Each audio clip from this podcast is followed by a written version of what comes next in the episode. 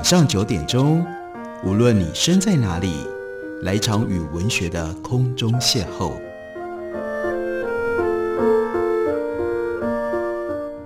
杨照谈书，邀您一同遨游文学世界，认识古今中外的经典之作。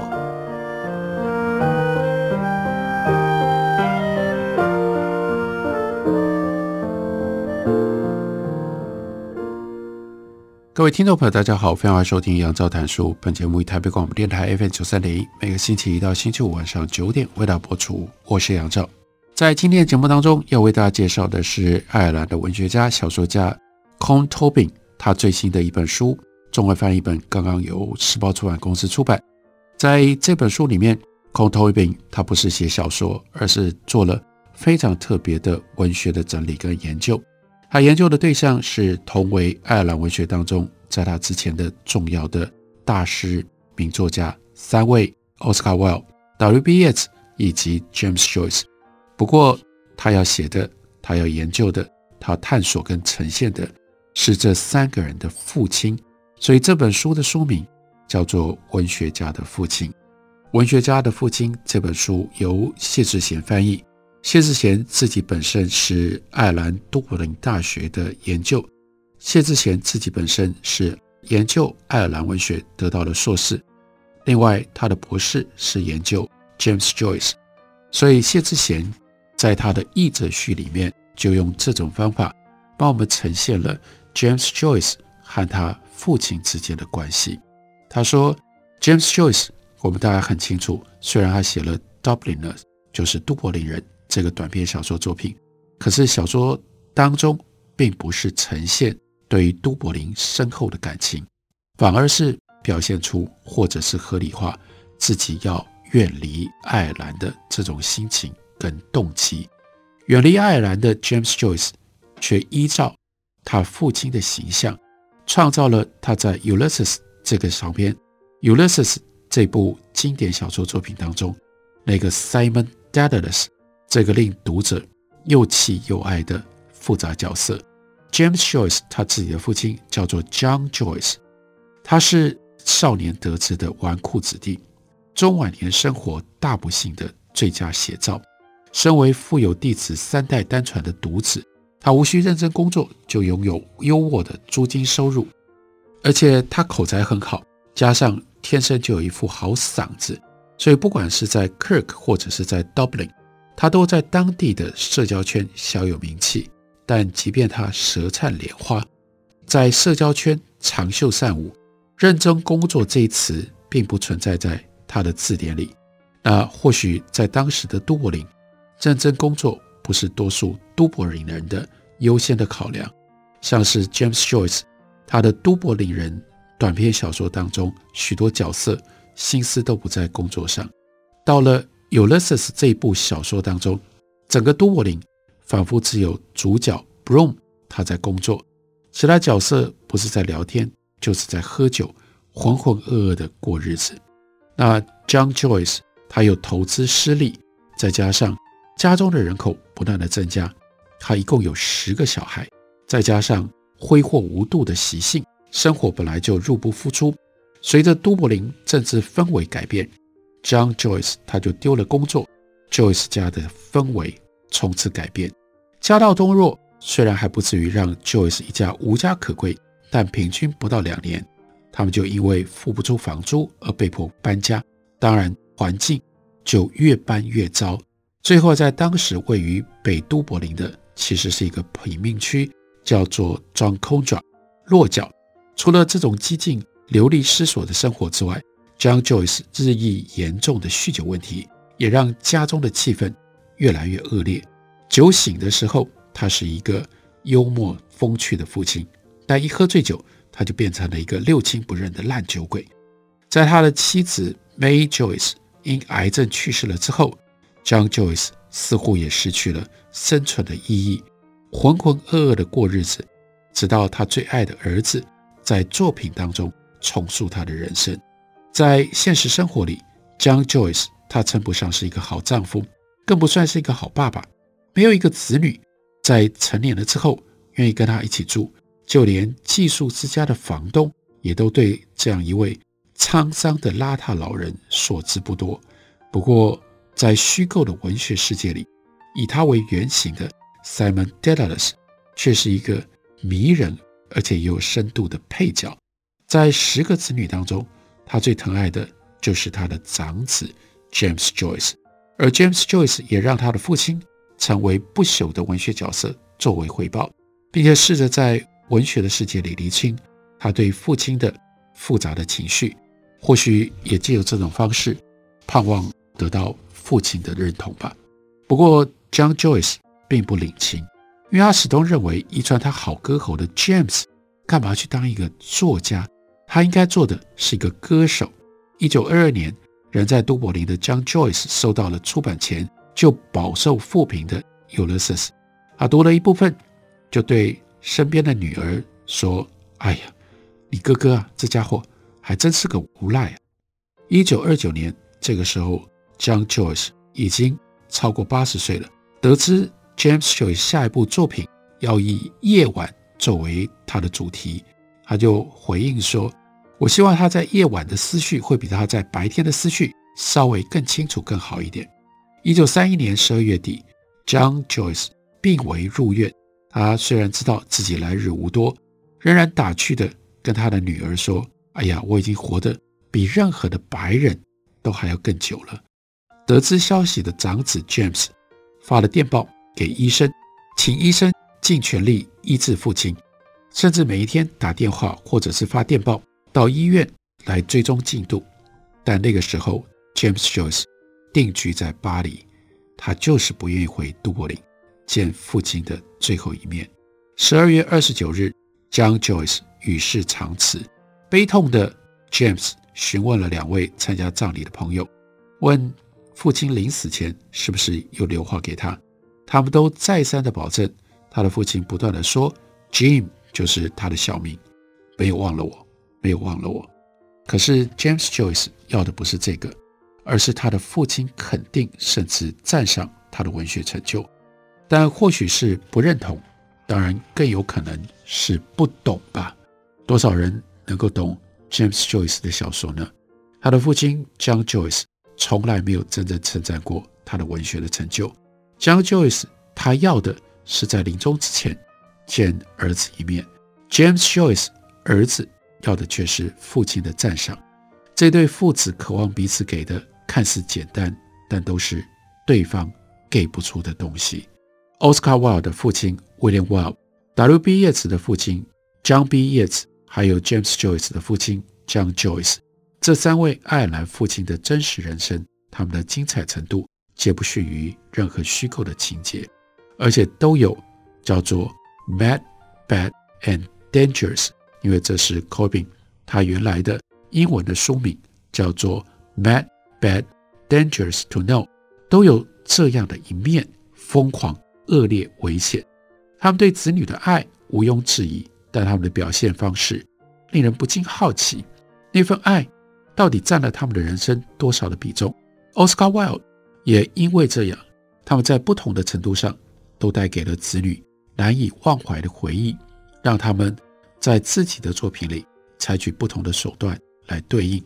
Oscar Wilde 是在作品当中抹消父亲的存在，W.B. Yeats 则出版回忆录数落父亲的不是。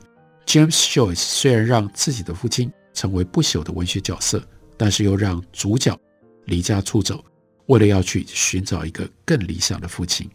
即使如此，这三位父亲仍然深深影响了这三个杰出的儿子。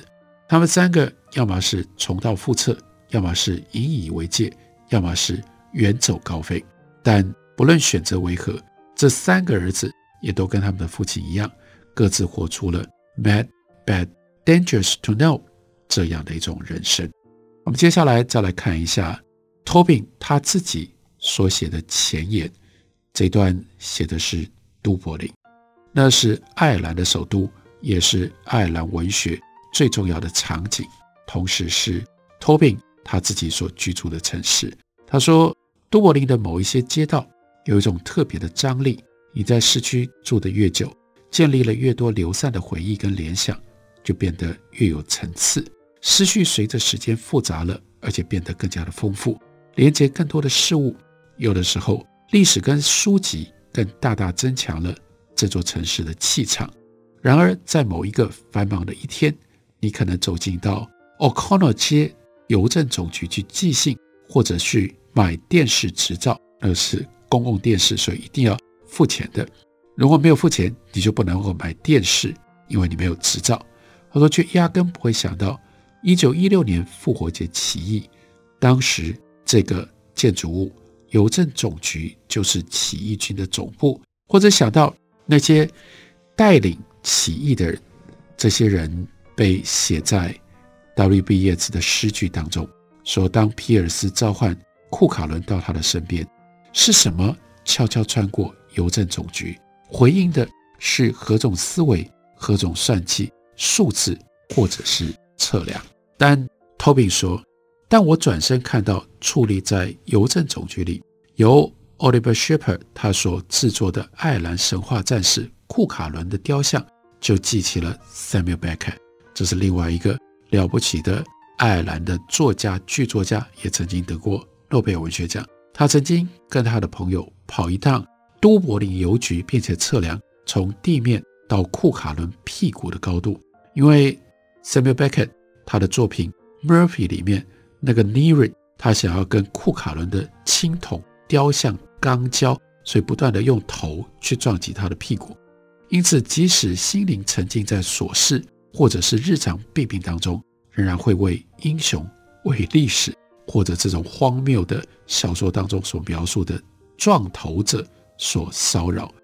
在爱尔兰银行关闭位于皮尔斯街和 Westland Road 连接的巴隆东街转角的分行之前，托宾说：“我会定期散步到那里，因为我的账户开在那家分行。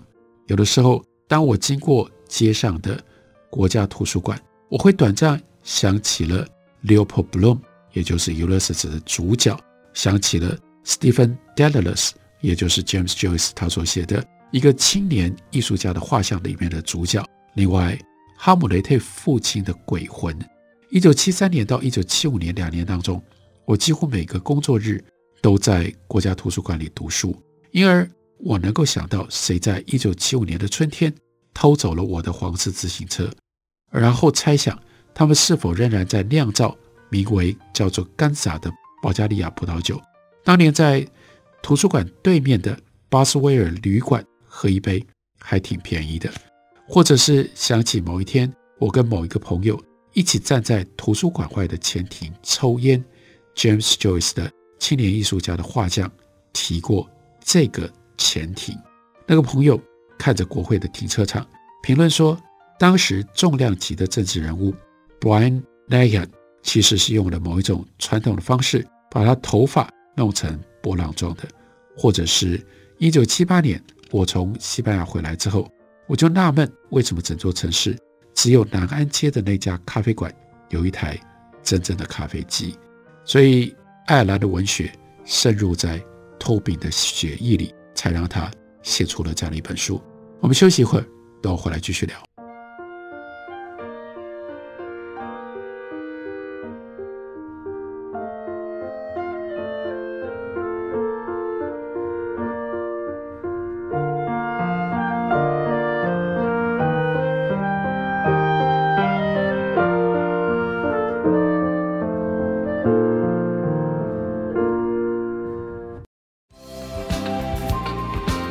收听台北电台，让你的生活更知性，心灵更满足。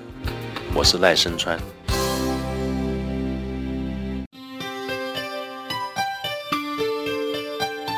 心情放好轻松，有音乐陪伴咱每一天。用心关怀身边人，伫咧九三点一咧台北广播电台。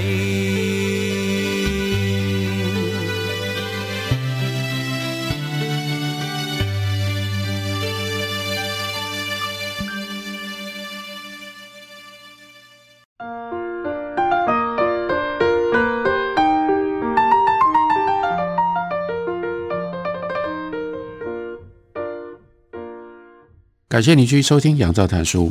本节目于台北广播电台 FM 九三点一，每个星期一到星期五晚上九点，为大家播出到九点半。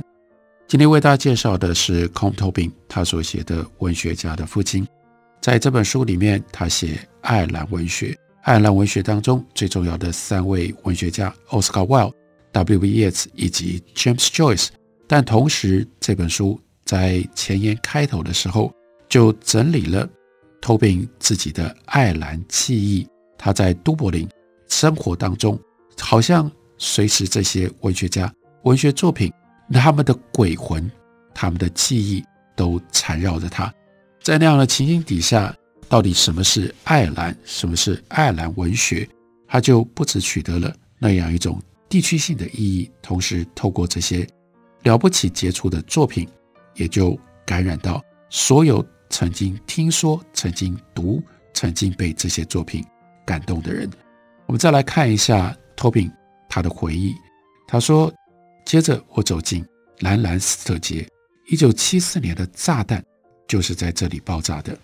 这里指的是一九七零年代，当北爱问题到达最高峰的时候，IRA 爱尔兰共和军在北爱跟英国本岛进行了一连串的恐怖攻击。北爱也有团体在爱尔兰共和国进行报复。”一九四七年五月十七号，汽车炸弹攻击，那是奥斯特志愿军发动的报复行动，分别在都柏林和位于南北爱边界附近的一个小镇发动了炸弹攻击。都柏林有三起，小镇一起，总共造成了三十四个人死亡，大概三百人受伤。所以就在这里回想起一九七四年的恐怖行动，他说：“我试着想起。”到底死了多少人？还有纳闷，为什么那里没有纪念碑？然后试着回想那个星期五的下午，我坐在国家图书馆的阅览室的时候，那颗炸弹爆炸是什么样的声音？Tobin 他是一九五五年出生，所以一九七四年他十九岁，他那个时候正在念书，他经常都把自己的时间耗在国家图书馆的阅览室里，他回想。其实听不到什么声音，却听到更多接续而来的沉静。我记得更清楚的是那天晚上，在这座疯狂跟恐慌的城市，我怀着猜疑、恐惧，还有难以置信，看着每一辆停住的车，然后在悲歌街的东纳酒吧喝酒，一直到清晨。收音机播放的大提琴乐曲，因为每一则新闻快讯所带来的静默而变得。断断续续，接着走到了林肯广场那个弯路，我瞥见了对街的那栋建筑山墙顶上的标示，上面写着“分的旅馆”，就想到了谁呢？就想到了 Nora Barnacle，那也就是 James Joyce 的妻子，她来自于西爱尔兰的高维，也就是在《尤里西斯》里面 Molly Bloom 这个角色的灵感来源之一。那由于藤壶是一种吸附力极强的甲壳类生物的英文也是 barnacle，所以得知 Joyce 跟 barnacle 在交往，John Joyce 也就是 James Joyce 的爸爸，他就说 barnacle 那不就是藤壶吗？我的老天呐！那这个女人会死扒着我的儿子一辈子，因为得不到双方父母的认同，所以 James Joyce 他跟 Nora Barnacle 是在一九零四年十月之后。私奔到欧洲大陆去的，所以他想起来，Nora Barnacle，James Joyce 的太太，曾经在这里工作。好笑的是，那个标示从来没有褪色过。James Joyce 从这里得到了两本书的灵感，至少第二本书的书名是如此，那就是《Fan Fannigan，》，那是 Fannigan Wake，芬尼根守灵夜，他的书名是从。这个旅馆的招牌刺激引发得到的。一九零四年六月十日，James Joyce 就在这里遇到了当时在旅馆工作的 Nora Barnacle。这两个年轻的陌生人对上了眼，停下脚步开始聊天。然后他们约定四天之后，在 William Wild，也就是 Oscar Wilde 他的爸爸跟他的夫人住过的那栋房子外面碰面。William Wilde 夫妻曾经在这里养育他们的儿子奥斯卡·威尔。而 James Joyce 遇到 Nora 的时候，奥斯卡·威尔已经去世四年了。六月十四号的那一天，Nora Barnacle 放了 Joyce 鸽子，但是 James Joyce 仍然热情地写了一封信给他，要求另外一次的约会。他说：“我搞不好要瞎了。我盯着某一位红棕色头发的女子看了好久，最后发现确定那不是你。我十分沮丧地回家。这或许会对你造成不便，但我想要再跟你约个时间见面。我希望你大发慈悲。”再给我一个机会，如果你还没忘了我的话。当天稍晚，他又再多 补了一封信，说：“除了你的声音，我什么都听不见。我希望能够感受你的头靠在我肩膀上的感觉。”六月十六号，他们两个人第一次外出，一起外出，那就是他们故事的开端。六月十六号，也就是 Ulysses Day，或者是 Broom's Day。那是尤里西斯这本小说，因为他总共就只写一天里面所发生在都柏林的事情，那就是尤里西斯设定的就是六月十六号。那托宾就说：“我想幸好他们不是在十一月中约会，要不然小说的篇幅会短很多。也幸好不是在耶稣受难纪念日，因为那一天酒吧都歇业。一想到那些酒吧跟酒商。”都在耶稣受难纪念日停业一天，我就有一个想法：十字架钉刑其实是禁止酒业做生意，特别是结尾的部分。夹在 Nora 工作的旅馆跟 Oscar Wilde 他成长的房子中间那一条街叫做克莱尔街，这里又有故事又有鬼魂，谁呢？Samuel Baker，他父亲的工料测量公司就在这条街的六号，不过那里。也没有纪念标牌。Samuel Baker 的父亲在一九三三年过世，Beckett 的哥哥接手生意。当时无所事事的 Samuel Baker，他接手住在阁楼上，就像所有的无所事事者一样，他许下了许多的承诺，对象是自己跟母亲。他承诺自己要成为一个作家，然后呢，却承诺他的母亲他会当语言老师，但这段时间他一事无成。如果把这句话用在纪念标牌上，或许还不错。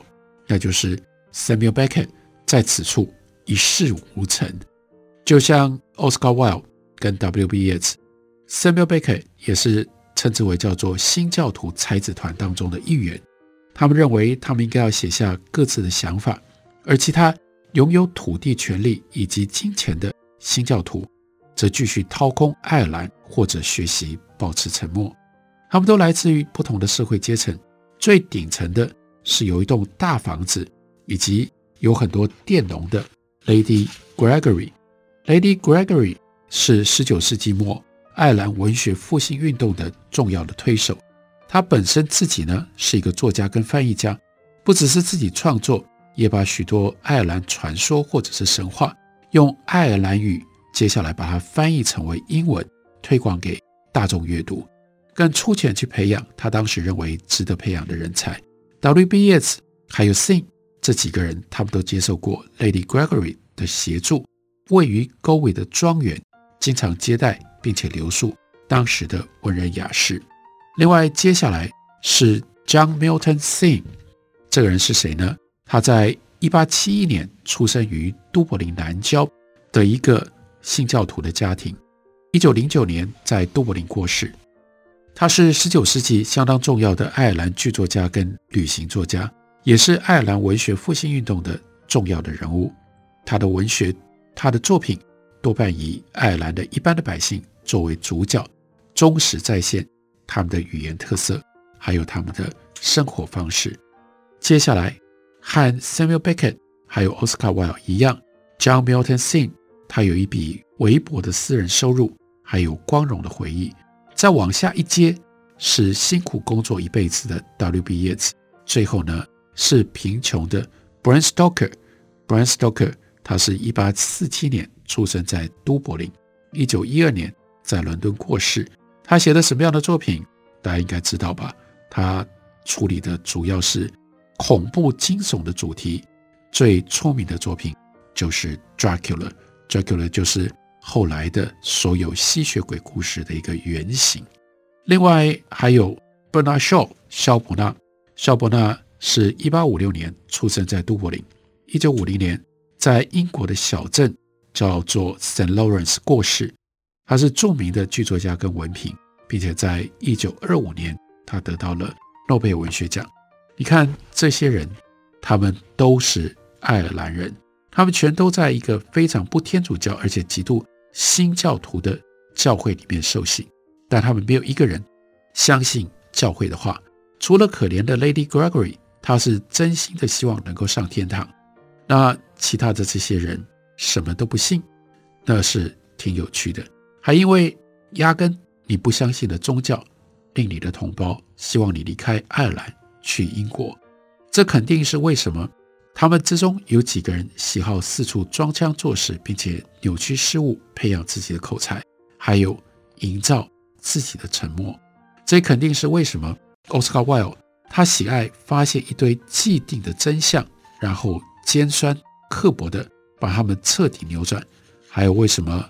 伯纳秀·肖伯纳，他喜欢似是而非的论点，以及 Elizabeth Bowen，他喜爱爱尔兰海，虽然他之后离开了。光是在这么小的一点点的范围当中，都柏林就凝聚聚集了这么多爱尔兰文学的精华。